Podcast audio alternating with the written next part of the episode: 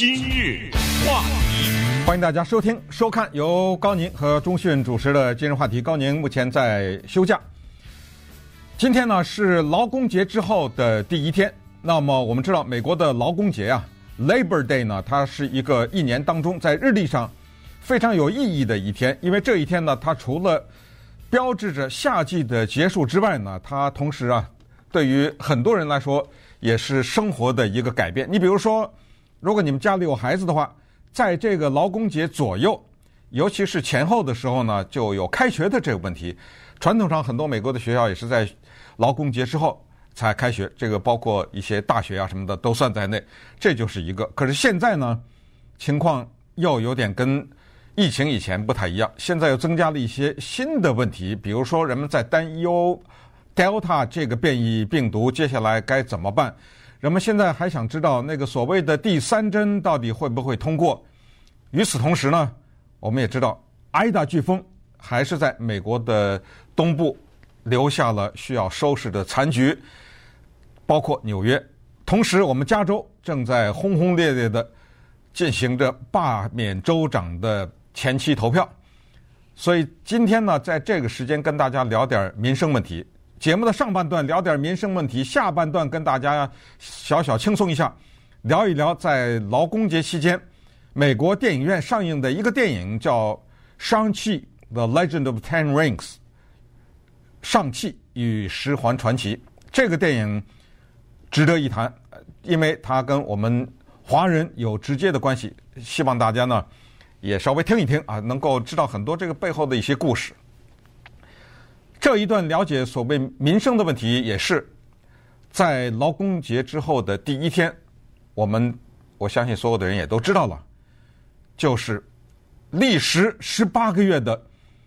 美国联邦政府给失业人员提供的1.9兆的失业救济，今天就没有了。这是从去年三月开始，这个并不是一个突然的通知啊。拿失业救济的人都知道，联邦政府的这一部分很早就告诉大家，八月底就结束了。那么，也就是劳工节之后的这一天呢，就没有了。尽管它历时了十八个月，尽管它对很多尚在失业当中的人带来很多的困扰，但是我们在此必须得承认一个事实，就是美国在这方面是一个了不起的国家。尽管这个国家的民众也好，政府也好，各项政策也好，还是有各种各样的瑕疵，民间有各种各样的可以说的、不可以说的矛盾。但是一个国家的政府在过去的十八个月里面，慷慨的拿出国库当中的钱，救济在疫情当中失业的这些人，这个做法在美国的历史上绝无仅有。我们知道以前没有，我们不希望以后再有，不是不希望以后政府给钱，而是不希望再有类似的这种大面积的灾难，使得政府必须要救济民众。所以在这种情况之下呢，这一段我们来看一看，他对一些失业的人和一些租房子的人产生的情况。这个里面呢，头绪繁多，而且这些头绪呢都交织在一起了。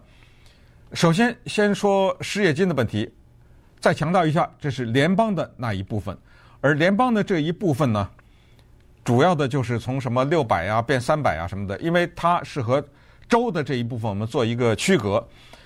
今天唰的一下，这一个失业救济的补贴一停，这意味着多少人受影响呢？大约呀是一千一百万左右。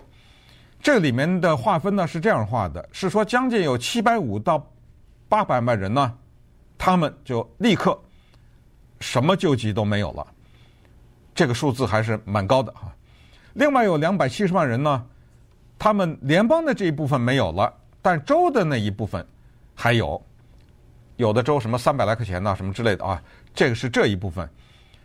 还有两百七十几万人呢，不是今天劳工节之后的第一天没有的，是两个礼拜以前，可能还更早就都没有了。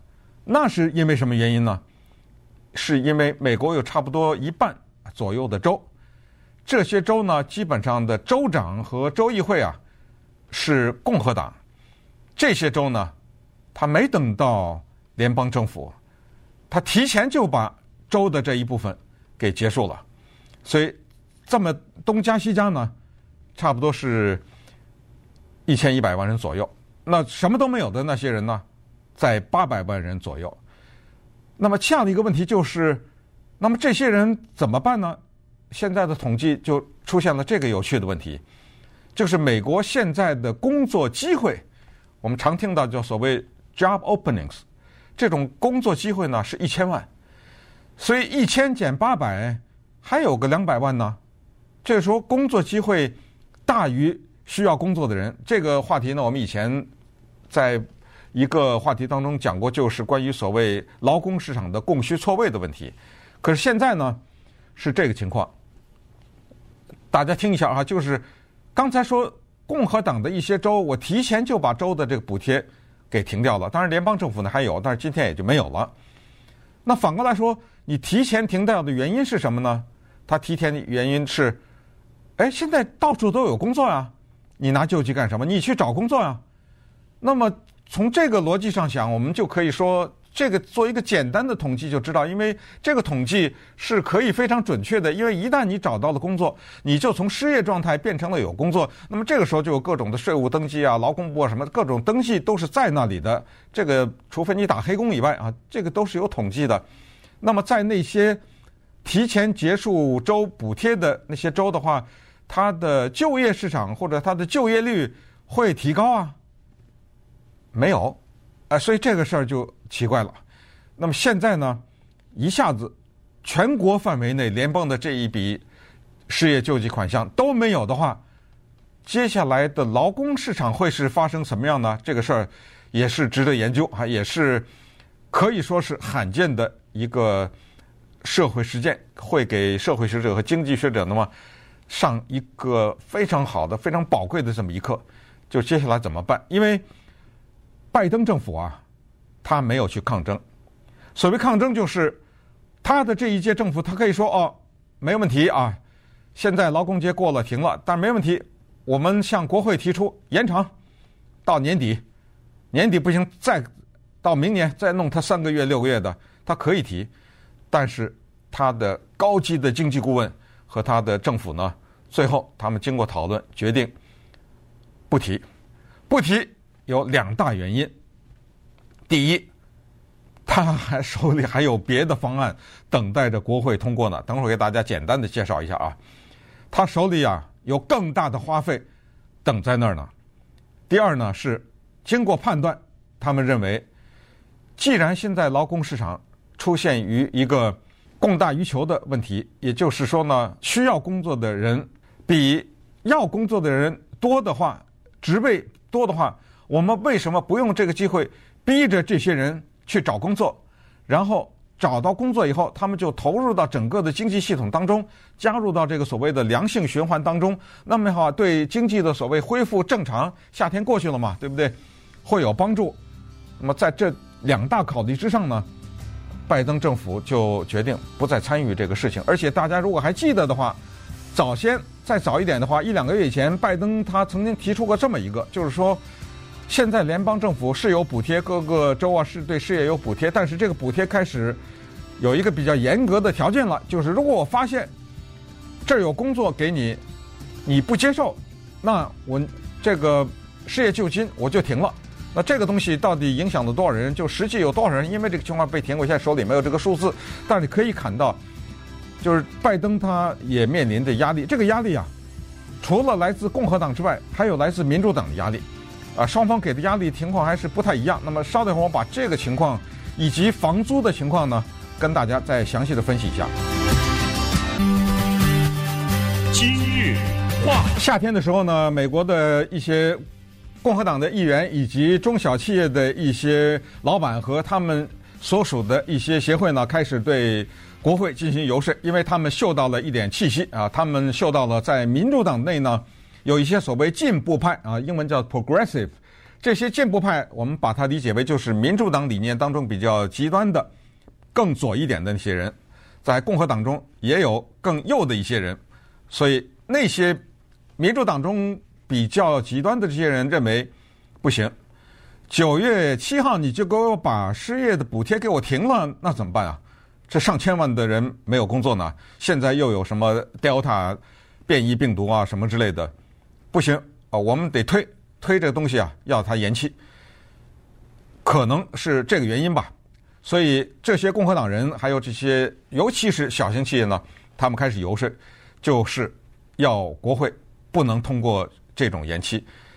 其实，在疫情期间，我们都听过这种报道，很多的小型的企业，尤其是比较服务业多的这种行业，他根本找不到员工啊！这些人他不来上班呢，他说我在家里几乎可以什么事情都不用做，还拿的州啊、联邦的补贴，这个确实是一个问题，是一个不容否认的问题。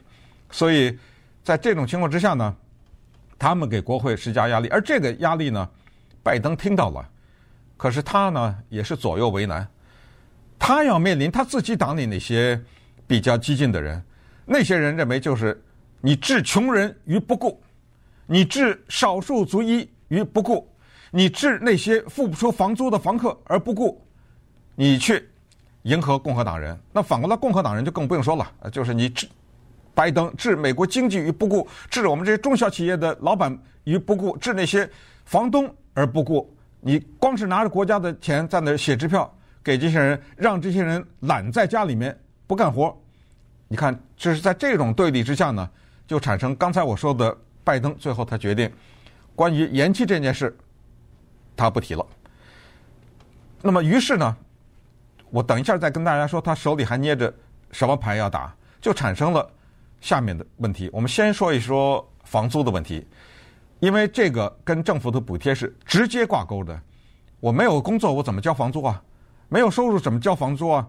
于是，我一方面拿着政府的补贴我吃饭，另外我房租交不出啊，那对不起，这儿法律保护着呢，这儿写着呢，哎，禁止驱逐房客。可是如果大家关心新闻，就知道前段时间就上个月吧，美国的最高法院。把就是所谓禁止驱逐房客法延期给驳回了。美国最高法院有没有点道理呢？咱们看这个数字，具体情况说实话我也不知道。但是我们知道的是呢，当时在纾困计划当中呢，拨出了四百六十亿，这四百六十亿呢叫做紧急房屋纾困金。这个纾困金，我们可以想到，它又帮助房东，又帮助房客。就是在这段时间呢，也不是说哦，你房东你不许给我驱赶房客，至于你收不了房租，你自己没饭吃，活该。它也不是这种情况，就是说你呢还可以拿到贷款，而这个贷款呢是从银行那拿，而银行的钱是我给的啊，是这么一个情况。不知道有多少人进行了这种申请，但是我看到的最新的数字是，这四百六十亿紧急房租纾困金。花了五十一亿，你没听错，五十一亿和四百六十亿的关系是，这五十一亿的零头都没有到刚才的，就是四百六十亿的零头还都比那五十一亿多呢。这是怎么回事啊？这个就是官僚体制，就是各种申请的手续啊，这个繁杂呀，和各种的审查呀什么的。一个庞大的官僚体系就把这个纾困金给淹没了，怪不得最高法院不给他延期呢。那怎么办呢？那你延期吧。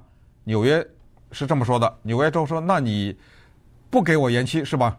我自己延期，我延期到十二月三十一号，就是今年啊。”加州说了：“我把它推到九月三十号。”其实呃也都是一个五十步笑百步的问题，也就是说呃没有本质的变化了哈。也就是说，面临的一个情况是房租的这个问题呢，基本上也就是到了年底，这还是比较所谓的民主党一些比较自由派的这些州。那有一些共和党的州根本没有这种延期，没有了就没了。那么会不会就产生一大波，说一大帮人无家可归了，被房东赶出来了？因为房东解放了嘛，从今天开始啊，房东解放了，甚至再早一段时间，房东解放就你可以驱逐房客了。那么会不会有一大堆人无家可归呢？这都等着看呢，对不对？这些都是等着要发生的问题。好了，一大堆人没有工作，哪有工作呀？首先告诉大家，至少有一个地方有大量的工作，而且高薪加奖金，只要你同意去那工作，先给你一笔奖金。护士，就这个行业。可是呢，这也是个问题。护士他不是短期就能培养出来的呀。大家也都知道，在美国啊，当个护士还不得扒你三层皮啊？这是开玩笑啊。就是说，那考试那是一个人命关天的事情啊。你需要去学习，你需要去做大量的功课，然后要过一个非常难的考试，要背很多的各种各样的拉丁字的医学名词啊什么之类的。可是呢，在疫情期间，大家也知道他们是最勇敢的人，他们是我们的救星，他们战斗在第一线。此时此刻，因为 Delta 问题，他们还是战斗在第一线，没日没夜。我们也知道，很多人也就退了下来，他们就从这个行业当中辞掉了。这个数量还是非常多的，所以这个行业有大量的钱。还有就是教育，知道吗？给了教育一千九百亿拨款，长达六年啊，铺开了六年。现在很多的学校都有很多的钱。你看底特律，比如说有一个学区就给了教师叫做一次性的奖金，然后他把政府钱花在什么课后补习啊、学生的。精神和心理的辅导啊，改善学校设施设施啊等等，还都有余款，都花不完。如果你现在去当老师的话，也是机会很多。这又是一个问题，这老师可不是一天就能当的呀，对不对？他背后的这种训练要求的很多，也是需要一个时间的，所以短期之内也解决不了。再有就是，拜登他手里的现在要交给国会的两份东西。一份叫做基建，一份叫做民建啊。基建就是基础建设，四点五兆，如果没记错的话，这个就是说我们说的什么公路啊、桥梁啊、什么环保啊、什么这些东西，这是一巨笔开销，长达十年的一个基础建设的方案。再有一个就是民生的问题，它的那个民生的三点五兆啊，是从六十年代的大社会以后。罕见的一个政府的大手笔的举动，他要大面积的扩大 Medicare。我们都知道，现在有的是什么六十五岁退休啊，什么之类的，不是退休了哈，就是可以享受 Medicare 什么之类的。他可能要把这个东西提前呢。还有就是各种各样的生孩子的补贴啦，呃，离职了以后生孩子在家看孩子的有薪假呀，以后生了孩子以后，你的孩子要送去了以后的幼儿教育的在或者看。护的这种的免费啊，呃，幼稚园的免费啊，然后两年的社区学院的免费啊，呃，以及就是退休了以后的各种各样的福利啊，这是大面积的一个改善嘛，这是特别典型的民主党的做法，现在被共和党骂成是所谓大踏步的走向社会主义哈。这两个要在国会通过也是非常难的呀。首先不要说共和党，光是他民主党内部。有几个关键的议员还在那儿变成拦路虎呢，还在那儿没通过呢。所以拜登呢，他下面要推这个东西。所以你看啊，就是现在给大家把整个国家的这个情况呢，就描绘了一下。那么接下来我们要看的是什么？就是刚才说的，有没有大量的人因为交不出房租被驱赶？有没有很多的人他失业拿不到救济金了以后呢，他就投入到这个劳工市场，然后就去做一些可能他不太愿意做的事情，这也没有办法。那么这样的话，会不会造成秋天的经济的恢复等等？那么所有这些呢，把这些问题留在这儿，咱们接下来就看。同时，我们也观察所谓的第三针疫苗的问题，以及 Delta，还有新出来的一些呃变异病毒的问题，这些呢都是劳工节之后要求我们关注的问题。